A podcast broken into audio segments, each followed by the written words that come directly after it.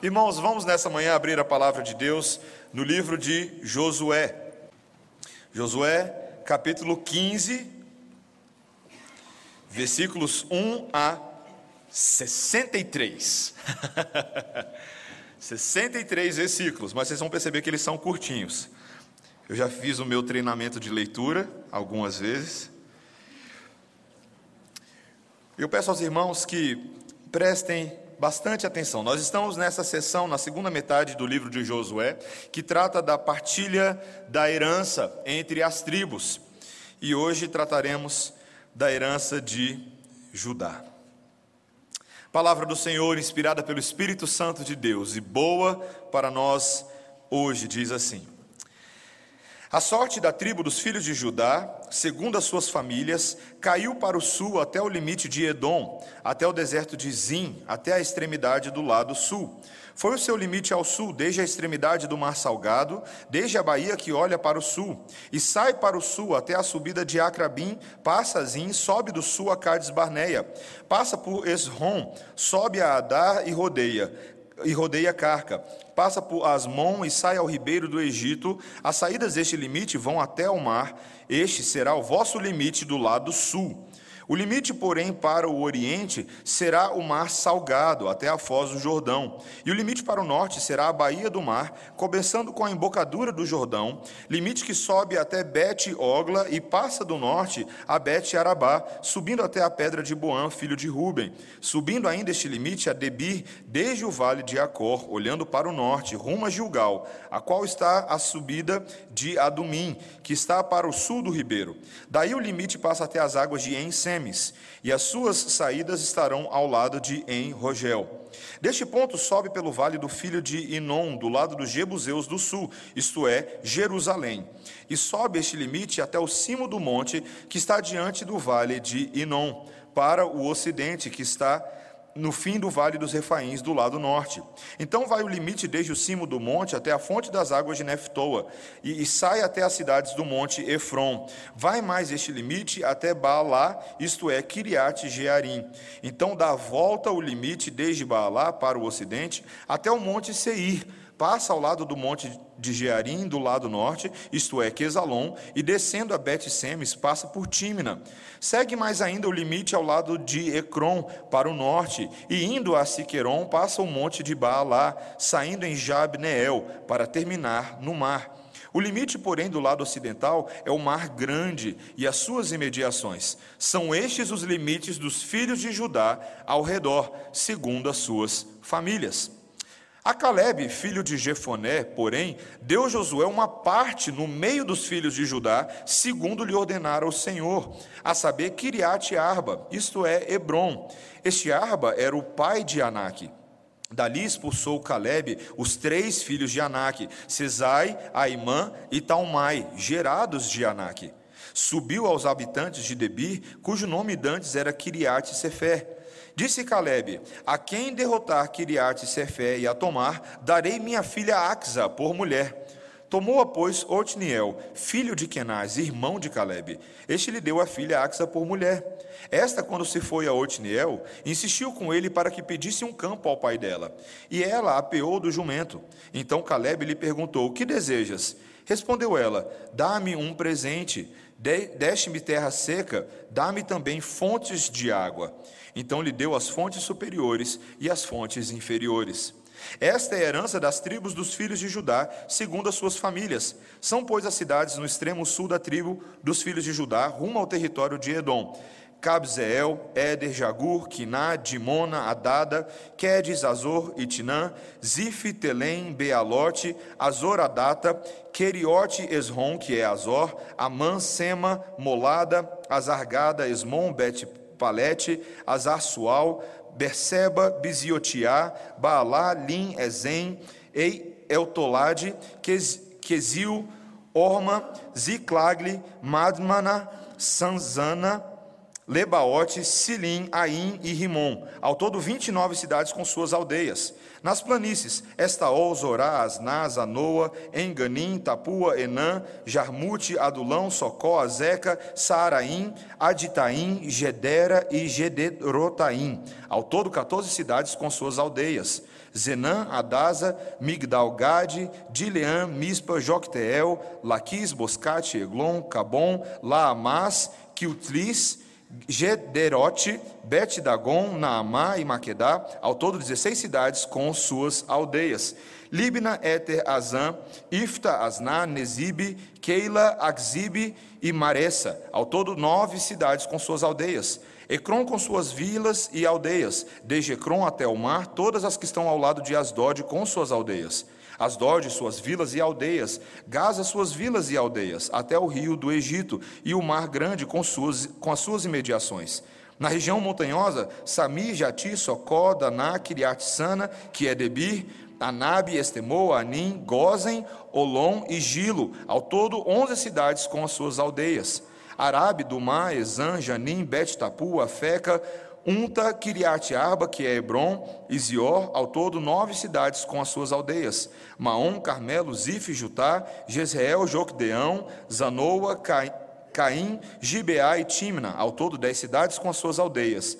Alu, Betzu, Gedor, Maarate, Bet-Anote e Eltecom, ao todo seis cidades com as suas aldeias. Kiriat Baal, que é Kiriat Jearim, e Rabá, ao todo duas cidades com as suas aldeias. No deserto, Bet Arabá, Medim, Secaca, Nibzan, cidade do Sal, e Engede, ao todo seis cidades com suas aldeias.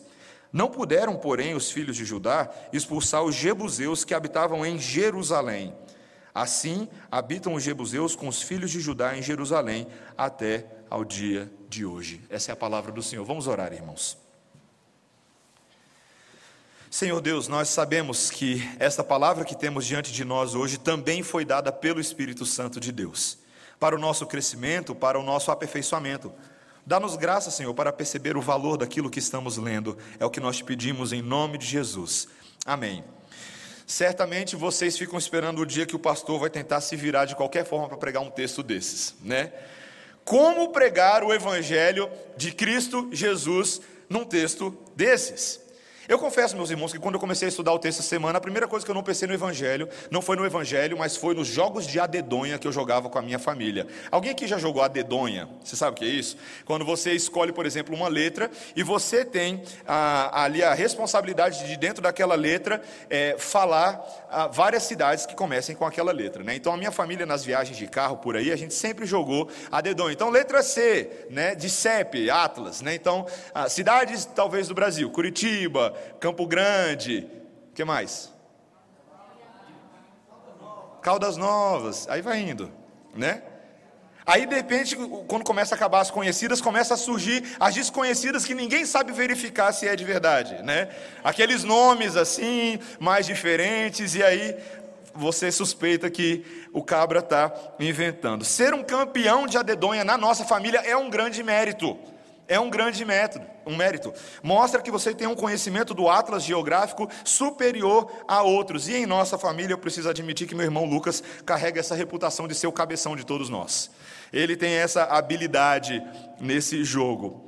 Meus irmãos, por incrível que pareça, por mais engraçado que isso pareça, este sermão de hoje, ele tem um elemento de adedonha nele. Ele mostra uma tribo que sai na frente em pegar sua parte das cidades da herança que havia sido prometida por Deus. E o motivo dessa tribo, Judá, sair na frente é especial.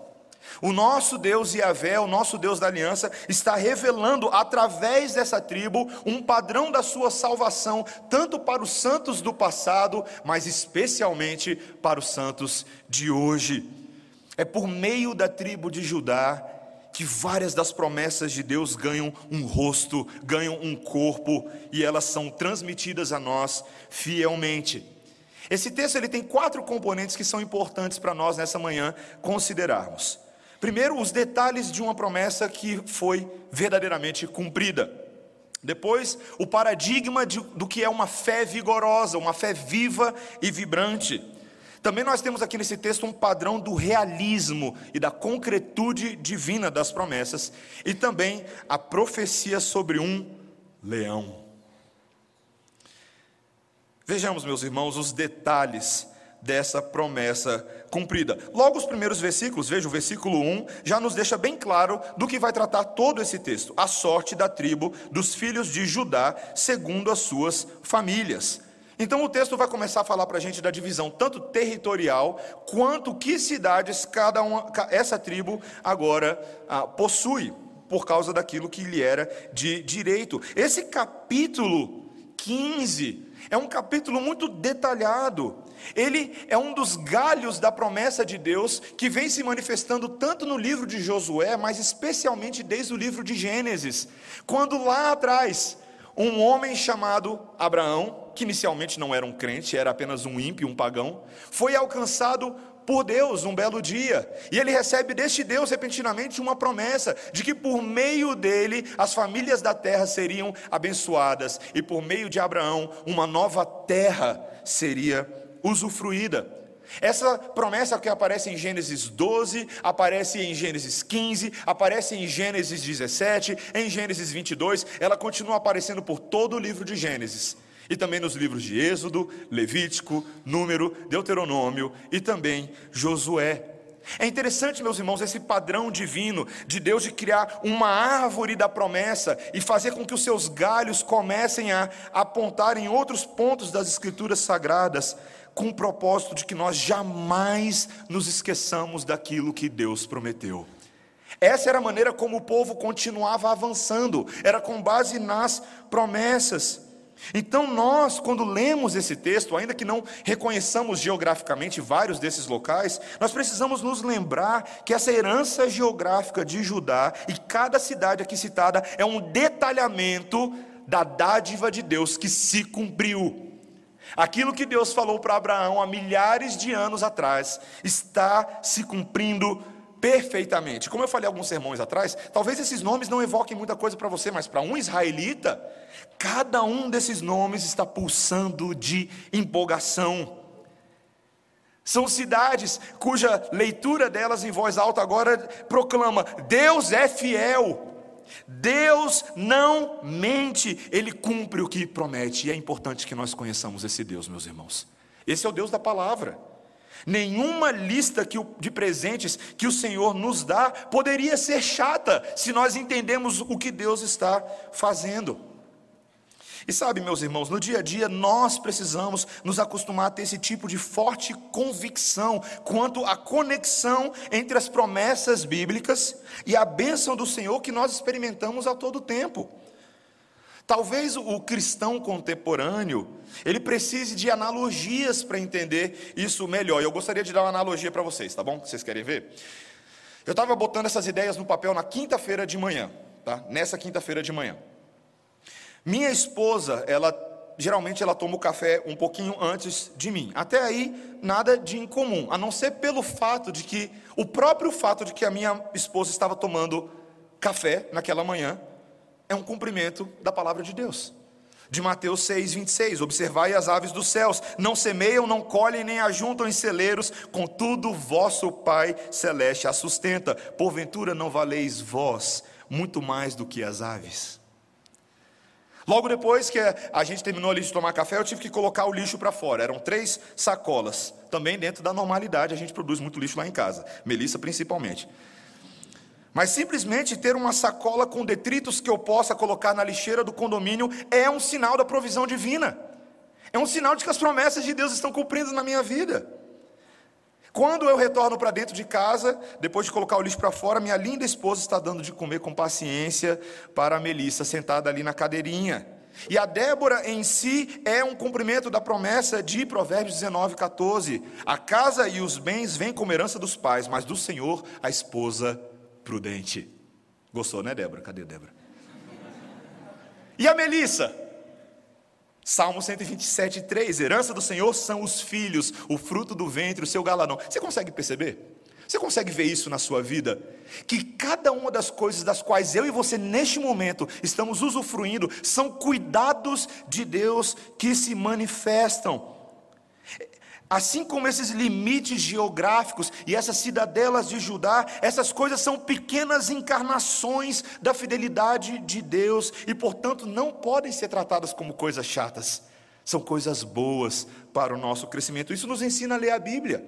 Isso nos ensina a não ignorar listas de cidades e árvores genealógicas, porque são sempre cumprimentos da promessa do Senhor que acompanha o seu povo por toda a história. Essa era a primeira coisa que nós tínhamos para ver. Mas veja agora, meus irmãos, em segundo lugar, que esse texto também nos mostra um paradigma do que é uma verdadeira fé vigorosa, uma fé vibrante. Veja comigo os versículos 13 a 19. Nessa sessão aqui, no versículo 13, veja: A Caleb, filho de Jefoné, porém, deu Josué uma parte no meio dos filhos de Judá, segundo lhe ordenara o Senhor, a saber, Kiriat Arba, isto é, Hebron. Quando nós retomamos a história de Caleb, nós precisamos lembrar que na semana passada ele apareceu de novo. Caleb, aquele Caleb lá de trás, aquele Caleb que era um dos espias enviado por Moisés para entrar na terra prometida e verificar o status daquela terra. Como nós falamos na semana passada, quando os espias foram no passado, vários deles ficaram incrédulos quando perceberam que era uma terra habitada por gigantes, guerreiros valentes, poderosos. Mas Caleb e Josué creram que Deus poderia lhes dar aquela terra. E eles voltaram cheios de esperança e confirmaram para Moisés que eles poderiam entrar com toda ousadia. Aquele mesmo Caleb, agora 45 anos depois, reaparece na história, com 85 anos de idade, mas se considerando um jovem ainda cheio de vigor. E ele pede a Josué que honre a promessa que havia sido dada por Deus por boca de Moisés, que lhe dê a sua parte da terra. E é exatamente isso que Josué Faz. Mas a história não é assim tão simples, não é verdade, meus irmãos? Ainda haviam filhos de Anak habitando nessa terra. O texto nos deixa bem claro que havia ali no versículo 14 três filhos de Anak, Cesai, Aimã e Talmai, gerados de Anak, homens ainda poderosos, guerreiros valentes que botavam medo em muita gente. Meus irmãos, a fé de Caleb ainda estava sendo testada. O ousado Caleb vem com coragem para pedir a sua parte da terra. Mas será que o ousado Caleb vai ter coragem para terminar de expulsar os, do, os inimigos?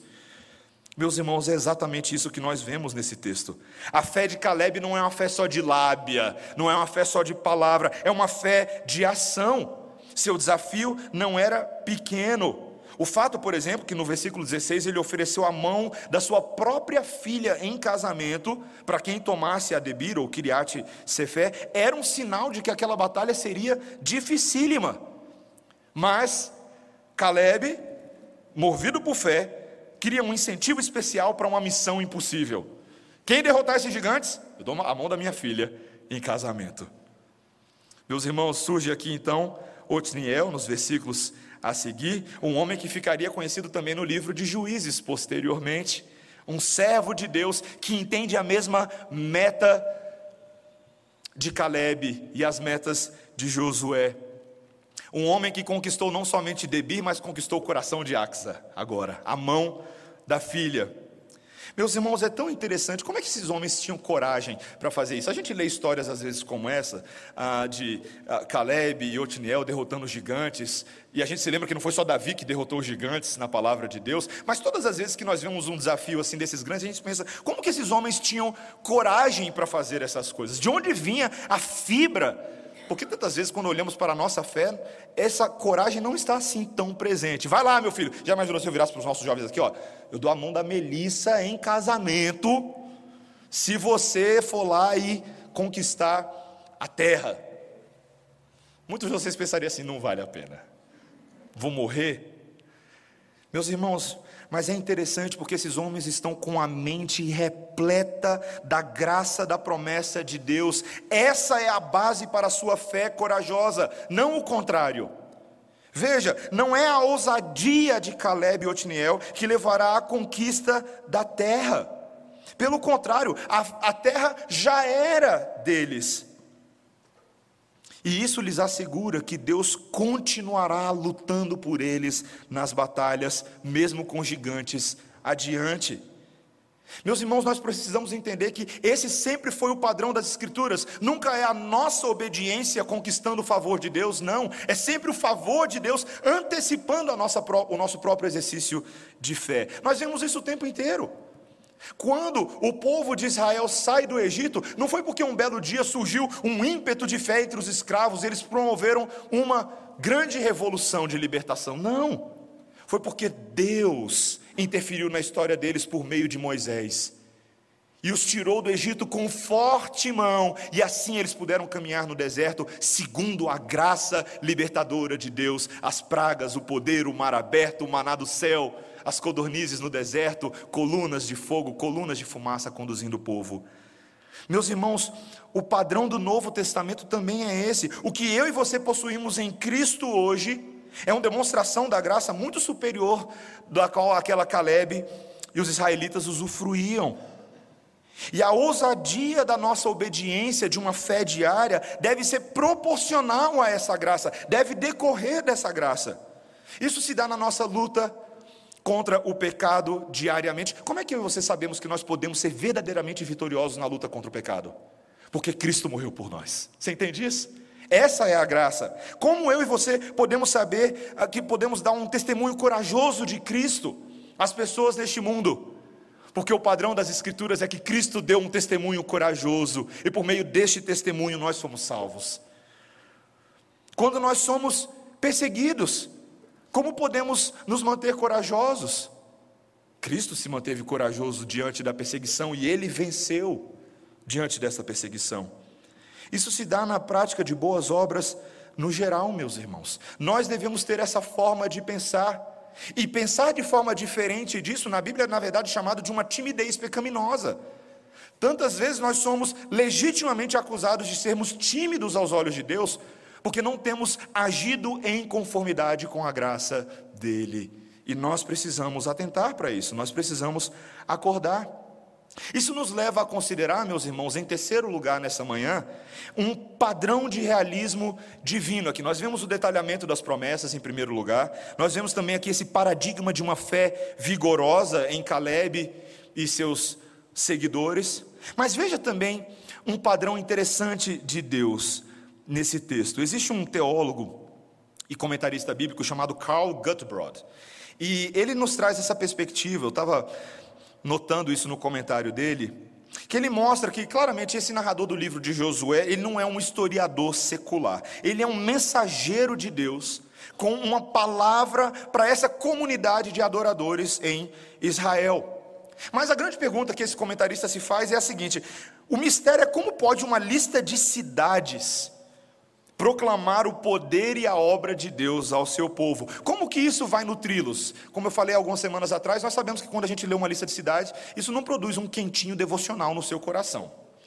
Você não fica movido de amores a Deus por esse tipo de coisa. A resposta, meus irmãos, está no realismo de tudo isso. A palavra de Deus Raramente ela é uma abstração seca, puramente espiritualizada e intangível. O Deus da Bíblia tende a ser concreto. Os presentes que ele está dando ao seu povo são presentes que podem ser tocados, visíveis, habitados, cultivados. Um outro comentarista chamado Dale Ref Davis, ele diz o seguinte: a herança que Deus comunica não é uma mera ideia, mas são limites territoriais. Não são pensamentos, mas são cidades. O que Deus está comunicando é um verdadeiro mercado imobiliário, não apenas um jogo de um jogo imobiliário. Existe algo concreto aqui, meus irmãos. Deus sempre foi assim. Quando nós pensamos em Jesus como o Logos encarnado, nós vemos uma herança, um presente de Deus aos homens que é real. Não é uma ideia, não é uma filosofia, não é um comportamento, mas é uma pessoa. E nós precisamos entender que a Bíblia inteira dá uma grande evidência disso. Por causa muitas vezes dos danos da teologia da prosperidade, como nós falamos também na semana passada, nós perdemos essa concretude e as implicações reais do Evangelho, tanto para a eternidade quanto para o mundo real. Pense, por exemplo, na eternidade. Só o fato de eu pedir isso para você já é uma coisa estranha, porque quando você pensa na eternidade, muitas pessoas não conseguem dar uma cara à eternidade, não é verdade? Muita gente pensa que na eternidade nós seremos tipo almas etéreas vagando pelo infinito, um grande branco, um grande pano branco, né? Oh, aquela, aquela música, aquele violino interminável. Oh. Mas, meus irmãos, a Bíblia não fala da nossa herança celestial nesses termos. Ela fala de uma ressurreição corporal. Ela fala de uma ressurreição que é física, ela fala de novos céus e fala de nova terra. Ela fala de realidades que vão ser vividas, tocadas. E nós precisamos resgatar isso porque essa forma de pensar concreta modifica também a concretude da nossa atual fé.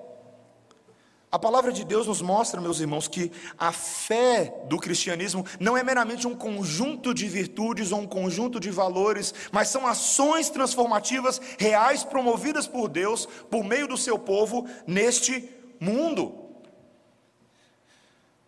A palavra de Deus está repleta de exemplos, e um dos que eu mais gosto é em Tiago, quando ali o meio-irmão de Jesus, ao escrever aquela epístola à igreja de Jerusalém, tentando evocar na cabeça deles um conceito de uma fé real, de uma fé concreta. Ele diz assim: Meus irmãos, qual é o proveito se alguém disser que tem fé, mas não tiver obras? Pode acaso semelhante fé salvá-lo? E ele dá um exemplo do problema que estava acontecendo na igreja de Jerusalém, a desigualdade social entre alguns irmãos. Então ele diz: se um irmão ou uma irmã estiverem carecidos de roupa e necessitados do alimento cotidiano, e qualquer dentre vós lhes disser: ide em paz, aquecei-vos e fartai-vos, sem contudo lhes dar o necessário para o corpo, qual é o proveito disso? Assim também a fé, se não tiver obras, por si só está morta. Meus irmãos, como nós precisamos ouvir esse tipo de mensagem? Porque muitas vezes a nossa fé é muito teórica, meus irmãos. Ela é uma fé de ideias, de debates, mas que ela não se encarna numa missão real. E eu e você devemos encarar a seriedade disso. Da obediência a Deus, da verdadeira fé que se manifesta por meio das nossas obras, a ponto de Tiago fazer um, um uso de uma expressão forte, de dizer que nós somos justificados por obras. O que ele quis dizer quando ele falou isso no capítulo 2? Ele não estava contradizendo Paulo quando ele disse que nós somos justificados meramente pela fé em Cristo, mas ele está falando que as obras decorrem de uma verdadeira fé. E se existe verdadeira fé justificadora, logo deve existir verdadeiras obras justificadoras. É isso que ele quis dizer.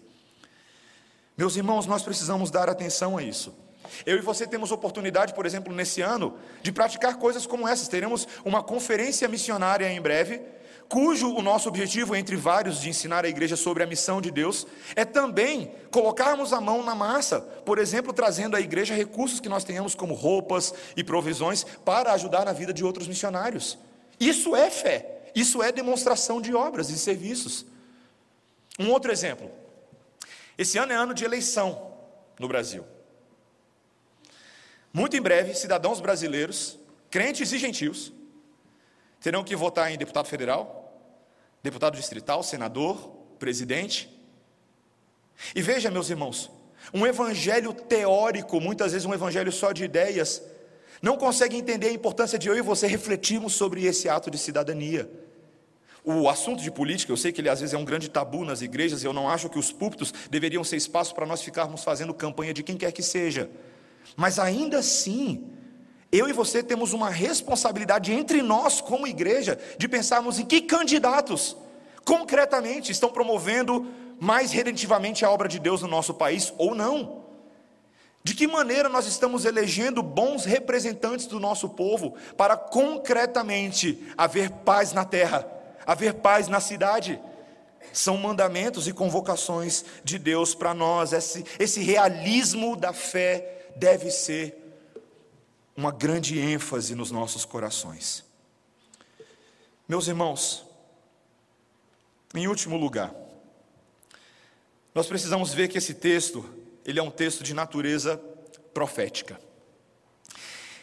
Às vezes a nossa tendência, e seria um erro se o meu sermão ele estivesse simplesmente baseado numa série de indicações morais de como você deve agir, mas nós não compreendemos como este texto de Josué, capítulo 15, aponta para uma esperança que vai além de nós, uma esperança que nos cerca e que nos toma.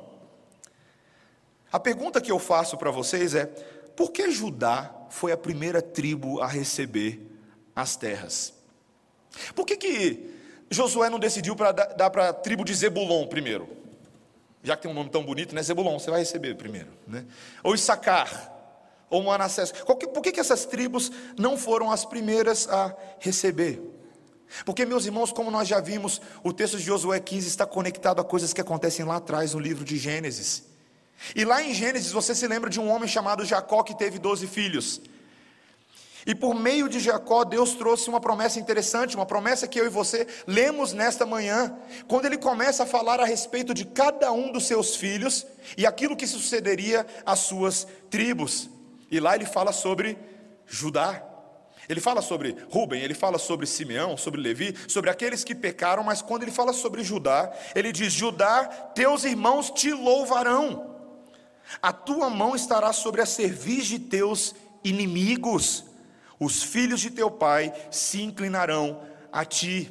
E lá no versículo 10 de Gênesis 49 ele diz: O cetro não se arredará de Judá, nem o bastão de entre seus pés, até que venha Siló. A ele obedecerão os povos. Havia uma preeminência, por meio de Judá, Deus estava desenhando uma linhagem, uma linhagem que seria boa e salvadora para Israel. Eu e você conhecemos a história do rei Davi, um membro da tribo de Judá. Quando Davi é alcançado por Deus estando na família de Jessé, num primeiro momento talvez ele não fosse o rei que os seus irmãos escolheriam, ou que o próprio povo de Israel escolheria. Basta você dar uma olhadinha quando Saul decidiu meter a armadura nele e falar: vai lá batalhar o gigante. Ele sumiu dentro da armadura. Aquele não era o rei dos homens, Saul era o rei dos homens mas ele era o rei segundo o coração de Deus, o rei segundo a promessa. E foi por meio de Davi, como ah, Isaías começa a mostrar, o profeta, por meio dessa linhagem, que a história teria continuidade, uma história que não passaria, que não pararia em Davi.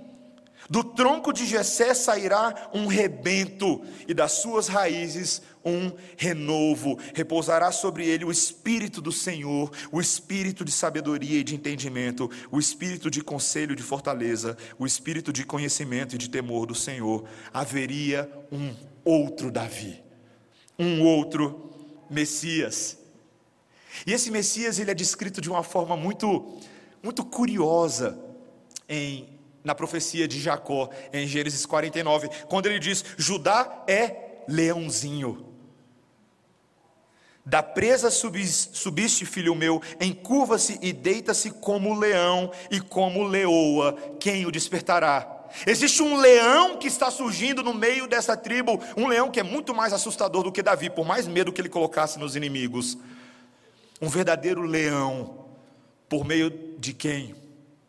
das suas patas a vitória viria a Israel. Meus irmãos, a palavra de Deus ela é tão impressionante, ela é tão impressionante, que se eu e você não estivermos atentos aos detalhes dela, nós perdemos a dimensão da identidade do nosso Deus. Nós simplesmente não conseguimos capturar quem Ele é. Você percebeu na leitura bíblica hoje de manhã, quando nós estávamos lendo Gênesis 49, o que, que o último versículo daquela profecia de Judá dizia? Se você não prestou atenção, preste atenção agora. Ele amarrará o seu jumentinho à vide, e o filho da sua jumenta a videira mais excelente, lavará as suas vestes no vinho e a sua capa em sangue de uvas. Meus irmãos, isso está em Gênesis.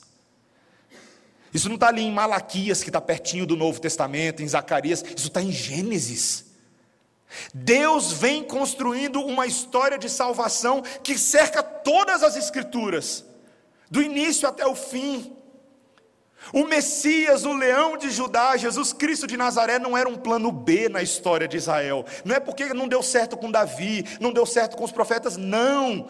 Ele sempre foi o plano de salvação de Deus. Essa história é grandiosa. Meus irmãos, talvez eu e vocês estejamos acostumados demais com a Bíblia para perder o encanto e o fascínio de ler em Gênesis 49 a profecia do jumentinho. Isso é impressionante. Significa, meus irmãos, que por mais que Israel fosse passar por várias batalhas, algumas seriam vitoriosas, algumas seriam derrotas, mas lá na frente havia uma esperança certa, uma vitória final, um verdadeiro guerreiro de Israel, um verdadeiro leão de Judá. Eu não vou esconder para ninguém, como nunca escondi, que eu gostava de cânticos de guerra quando eu era mais novo. Cânticos de guerra cristão. Nosso general é Cristo, já cantei aqui uma vez de púlpito. O outro que eu gostava era do leão de Judá. Ouve-se o júbilo de todos os povos. Já cantou isso antes? Leão de Judá. Estava lendo um grande, um grande teólogo que eu admiro lá nos Estados Unidos, um artigo dele recentemente, como ele dizia da necessidade de não resgatarmos apenas coisas que nós julgamos que no passado são muito boas, como hinos da reforma, mas como até elementos do evangelicalismo moderno que capturam o triunfo de Deus. O triunfo de Deus. Verdades como essa são importantes, meus irmãos. Importantes para manter a nossa fé sadia e a nossa fé viva e vibrante. Nós lidamos com muitos problemas nesse mundo desde os dias de Israel. Nós vimos aqui, neste texto que nós acabamos de ler, um detalhe no versículo 63. Que quando a tribo de Judá estava expulsando seus inimigos, eles não conseguiram expulsar todos. Você lembra disso? Porque haviam jebuseus que estavam em Jerusalém, e aquilo haveria de causar uma mistura, um jugo desigual entre o povo de Deus e os ímpios que estavam na terra.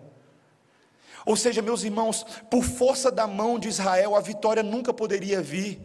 Eles eram incapazes, eles eram incompletos, mas haveria ainda um dia que o leão de Judá em Jerusalém faria uma separação entre os seus e aqueles que não são seus. Haveria, meus irmãos, uma vitória, uma declaração final sobre o pecado e sobre a morte. Uma declaração que valida a obra de Jesus como verdadeiro cumprimento dessa profecia. Ele é o leão de Judá, meus irmãos. Ele é o leão de Judá. Assim como a tribo de Judá é a primeira a receber a herança na partilha das terras, Jesus também é o primogênito, o herdeiro das terras. Aquele que depois de haver completado a sua obra de morte, a sua obra de ressurreição, aquele que depois de subir aos céus recebeu do próprio Pai autoridade de governo sobre todas as nações. Tudo é dele, a terra toda é dele. Pode olhar para tudo ao redor, tudo é dele. Tudo é dele. Todo o universo, os territórios do universo se tornam dele, porque ele é o leão.